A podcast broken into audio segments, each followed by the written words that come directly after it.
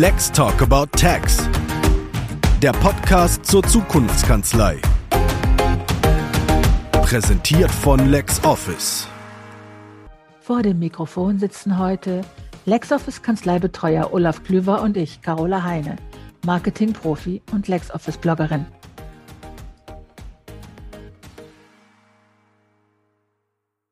Unser Gast heute ist eine Optimistin, eine Frohnatur, eine Buchautorin und sie beschreibt sich selbst als unkonventionell. Wir begrüßen ganz herzlich Angela Hammercheck. Hallo Olaf, ich grüße dich. Angela, hast du Lust, unseren Hörern kurz zu erzählen, wer du bist, was du machst und was mich noch interessieren würde, wo treibst du dich in deiner freien Zeit äh, online herum? Welche Apps und Netzwerke benutzt du? Ja, also äh, der Olaf hat mich ja schon ganz toll vorgestellt. Ich bin äh, Kanzleioptimistin. Ich berate Steuerberater in Sachen Unternehmerwissen und Kanzleimarketing ist dabei mein Schwerpunkt. Ich habe mit einer Kollegin der Cordula ein Netzwerk von rund 100 Steuerberatungskanzleien, die wir bei ihrer Entwicklung begleiten. Ja, und äh, mein Anliegen ist es, das Leben von Steuerberatungskanzleien leichter zu machen, um es vielleicht so im, im normalen äh, Alltagssprech mal auszudrücken. Hm, wo treibe ich mich ähm, herum? online. Ich gucke mir äh, sehr gerne Webinare aus England, Amerika, Australien an zum Thema Kanzleientwicklung. Und was ist zurzeit meine Lieblings-App? Eigentlich Just Social, weil das ist unsere, unsere Intranet fürs äh, Delphinet, für unser Netzwerk. Cool. Und äh, wenn wir uns jetzt nicht digital treffen müssten, was ja zurzeit leider nicht anders geht, ja. an welchem anderen Ort, egal welchem, wäre es dir jetzt am liebsten gewesen, wo wir an einem Tisch sitzen? Am liebsten im Biergarten draußen und nebendran steht unser Wohnmobil und wir können das Wochenende dann dranhängen und da verbringen. Würdest du das genauso sagen, wenn das hier ein Bewerbungsgespräch wäre oder wenn wir so ein New Work Bewerbungsgespräch mit dir hätten, wie würdest du das dann ausdrücken? Wo würdest du dich dann treffen? Ähm, das würde ich wahrscheinlich im Bewerbungsgespräch auch sagen. Ich bin alt genug. Ah, das finde ich gut. ja, das finde ich auch klasse. Um da selbstbewusst damit umzugehen. Aber das ist ja kein Bewerbungsgespräch, sondern äh, du bist ja eine erfahrene Podcasterin und äh, wir haben uns vor drei Jahren schon zusammen in der Zukunftswerkstatt in äh, Düsseldorf getroffen und haben dabei sehr viel über die Digitalisierung und New Work gesprochen. Mal Hand aufs Herz, was hat sich deiner Meinung nach in dieser Branche entwickelt? Wie hat sie sich verändert? Ja, also ich sage mal, im Punkto Digitalisierung habe ich sehr viel Bewegung gesehen, insbesondere was die internen Abläufe in den Kanzleien betrifft. Also die Kanzleien, zumindest mit denen ich zusammenarbeite, da sage ich mal, die sind alle in der internen Arbeit äh, durchdigitalisiert und äh, Papier ist da verpönt. Wo es hakelt an vielen Stellen, da denke ich, ist immer noch die Zusammenarbeit mit dem, mit dem Mandanten. Also erstens die Mandanten eben hauptsächlich umzustellen auf die digitale Zusammenarbeit, die ihm noch äh, lieber am, am Papier hängen. Und das Zweite, was ich auch festgestellt habe, ist auch, wenn man oder vielleicht je mehr digital zusammengearbeitet wird mit dem Mandanten und auch intern, desto größer werden die Schnittstellenprobleme. Also du sagst einerseits muss es noch digitaler werden, aber es muss besser digitaler werden oder was muss passieren, damit sich das noch in die richtige Richtung weiterentwickelt? Ja, genau. Das war jetzt sehr gut von dir, Carola. Ähm, dieses, es muss digital besser werden. Ähm, ich erlebe es immer noch, dass quasi, es wurde Papier einfach in digital übersetzt und sonst nichts geändert. Und das funktioniert nicht. Also wir erleben das in den Kanzleien. Du kriegst ja heute vom Mandanten aus gefühlt 25 Kanälen äh, die Unterlagen und Belege und musst jetzt gucken, dass das in dein System so integriert ist, dass du möglichst wenig davon anfasst als Mitarbeiter, damit es effizient ist.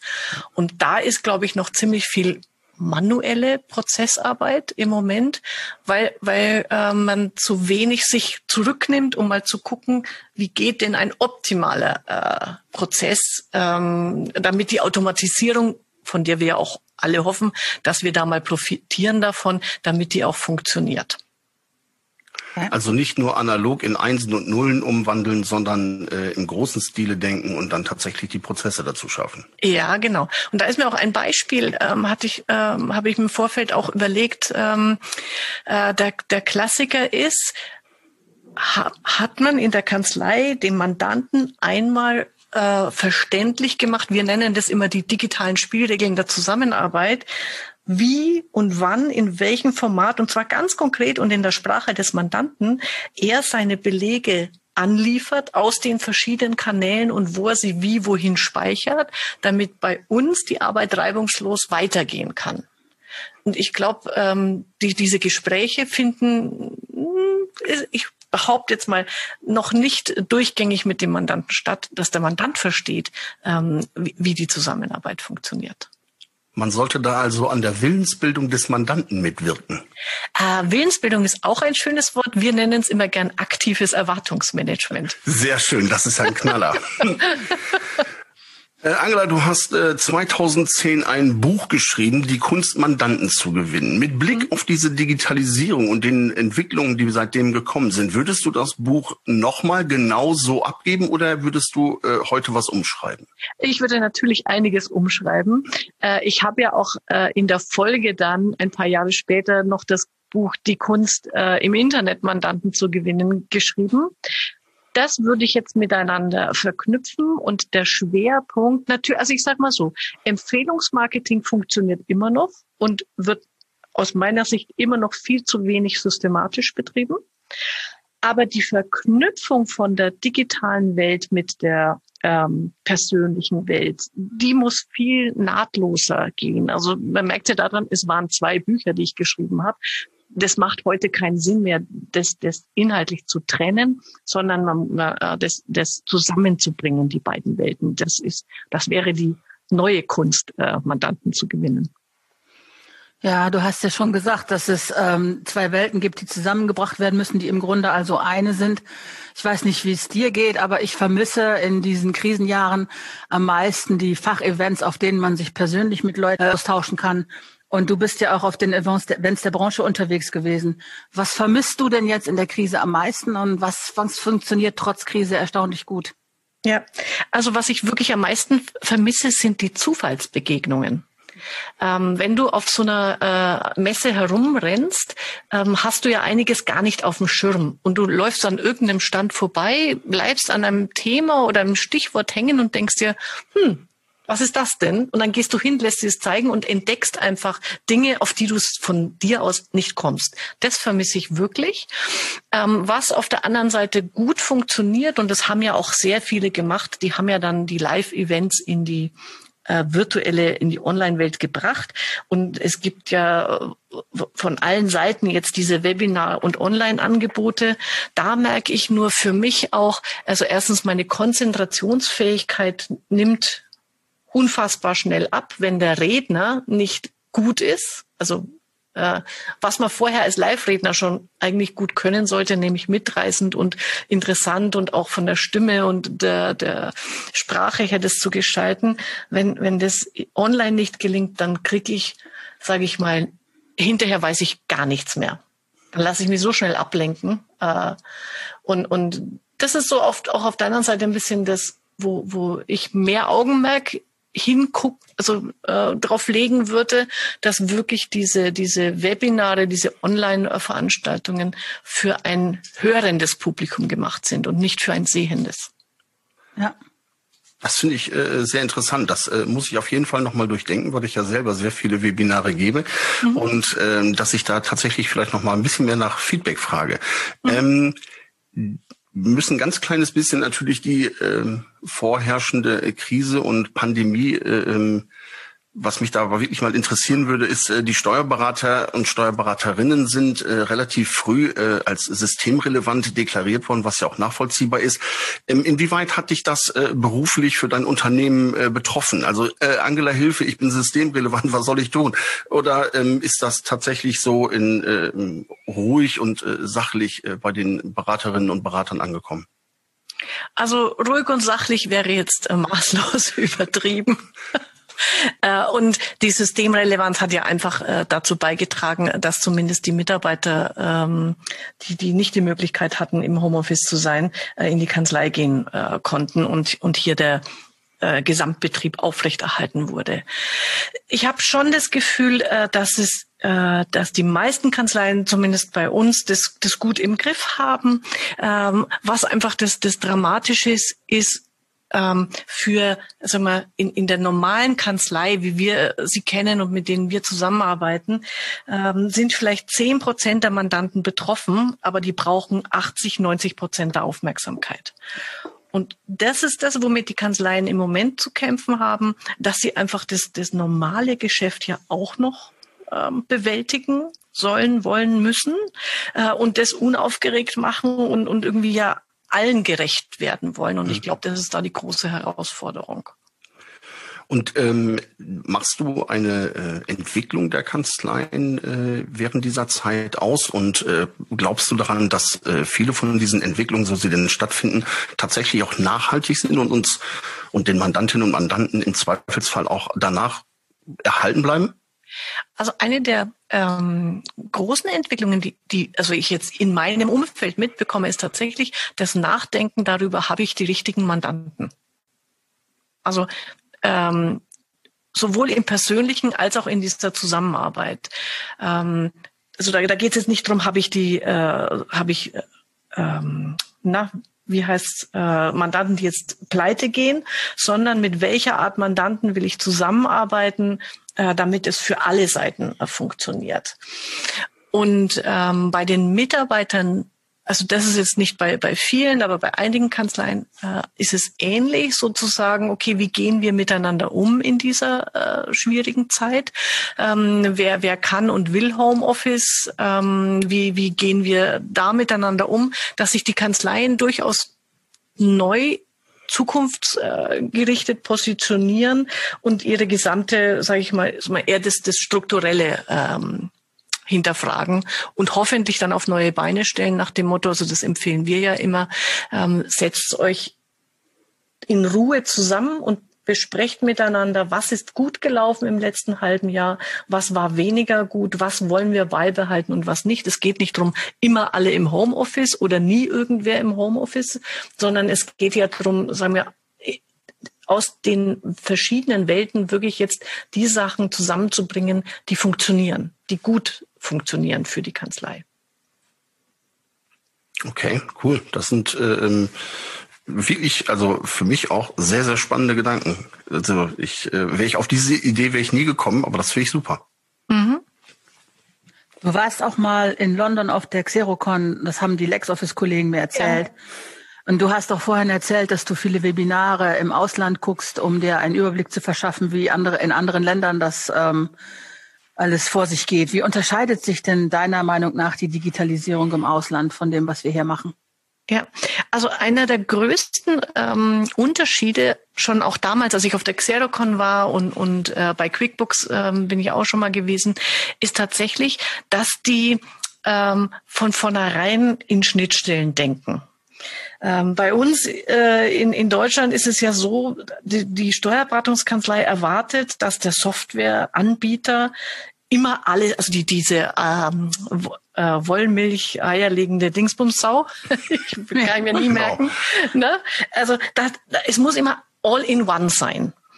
Und bei denen ist es schon immer so gewesen. Also es gibt ähm, Spezialisten für für, sag mal, ähm, für die Bankgeschichten, es gibt Spezialisten für Liquiditäts-, für Cashflow-Tools, es gibt Spezialisten für CRM, es gibt Spezialisten dafür, dafür, dafür.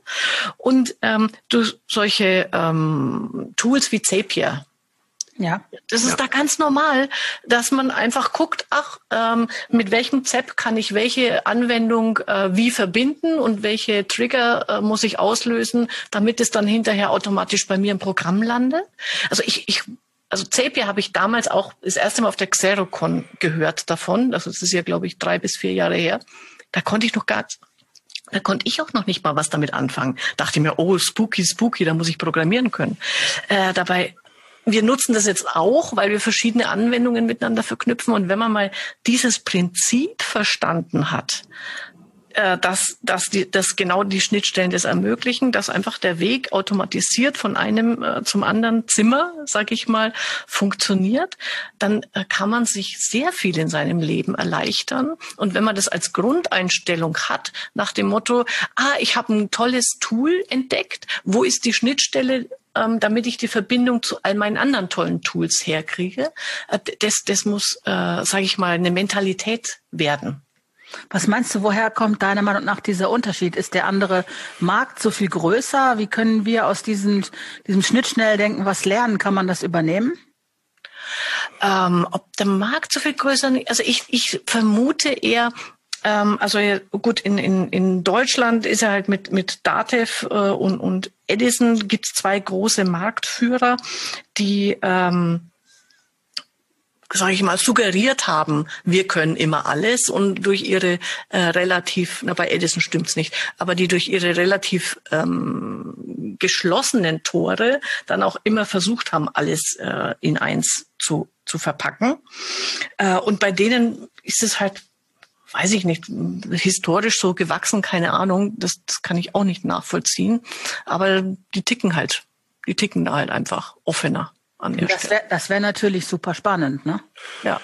Das heißt, was man am besten daraus lernen könnte, wäre jetzt, dass man äh, als Unternehmen äh, beispielsweise möglichst viele Schnittstellen ähm, programmiert, herstellt, ja. anbietet, so dass ja. die anderen äh, schlicht und ergreifend sagen, hey, wenn wir sie haben, dann nutzen wir es auch, weil ähm, ist es, äh, wenn ich das richtig verstanden habe, einer der Gründe dafür, dass es bis vor einiger Zeit einfach zu wenig bis gar keine Schnittstellen zu anderen interessanten Programmen gab, wohingegen die äh, ähm, Anbieter aus dem Ausland das von vornherein immer äh, äh aufgemacht haben und gesagt ja. haben, hey, wenn ihr was habt, womit ihr arbeitet, was äh, bei uns irgendwie reinkommen kann, äh, wir helfen euch. Ja, genau. Also bei denen ist es eher äh, eine Form der USP.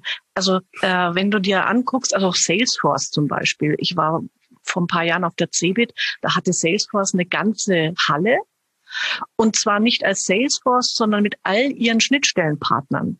Mhm. Das ist die Denke, ne? das ist cool. Und äh, bei, bei QuickBooks und Xerocon, das sind die, die zwei großen Weltmarktführer im englischsprachigen Raum für Buchführungssoftware und, und äh, Steuern. Ähm, die, die liefern sich den Wettkampf äh, darüber, wer hat mehr Schnittstellen äh, angebunden die sauber funktionieren. Also die, die brüsten sich immer damit. Ja, wir haben eine neue, wir haben einen neuen Schnittstellenpartner, den du jetzt auch bei uns anbinden kannst. Und ähm, bei Xerocon, das hat mich damals sehr begeistert, da hattest du als Mandant eine App äh, von deinem Steuerberater und da waren all diese äh, diese Einzel-Apps, also Reisekosten, Lohnabrechnung, äh, mein Cashflow-Tool, das war da alles in einer App angezeigt am Smartphone als das ist meine Steuerberater-App. Und äh, das, äh, denke ich, ist eigentlich die Denke und die Welt, wie sie heute funktioniert oder zumindest funktionieren sollte. Und in und die digitale Zukunft, in die wir noch viel schneller hoffentlich kommen.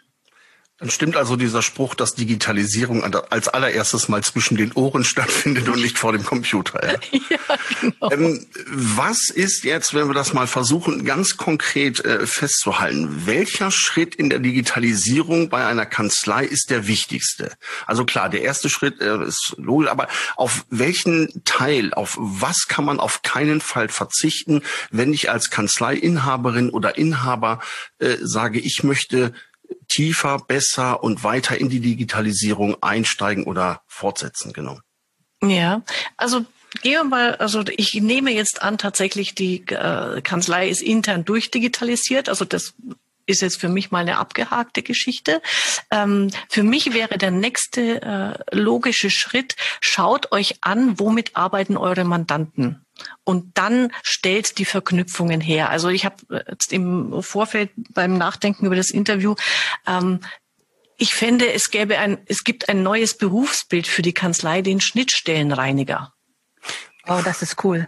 Ja. Ähm, weil, weil, bisschen, das hört sich ein bisschen an wie Tatortreiniger. Ja, ne? genau, genau. Das, genau das, äh, der, der räumt die ähm, äh, hinterher die, das Chaos auf, äh, das erstmal produziert wurde. Und ähm, da wirklich zu sagen, und, und das ist natürlich die Schwierigkeit, da muss ich die Mitarbeiter mit reinbringen, wobei ich stelle auch fest, dass immer mehr Kanzleien auch ähm, Mitarbeiter einstellen, die so ein bisschen auch aus der Programmier Richtung kommen. Also die, die nicht nur steuern können, sondern äh, es gibt ja, glaube ich, sogar ein duales Studium inzwischen Wirtschaftsingenieur und Steuerrecht. Also solche Geschichten miteinander.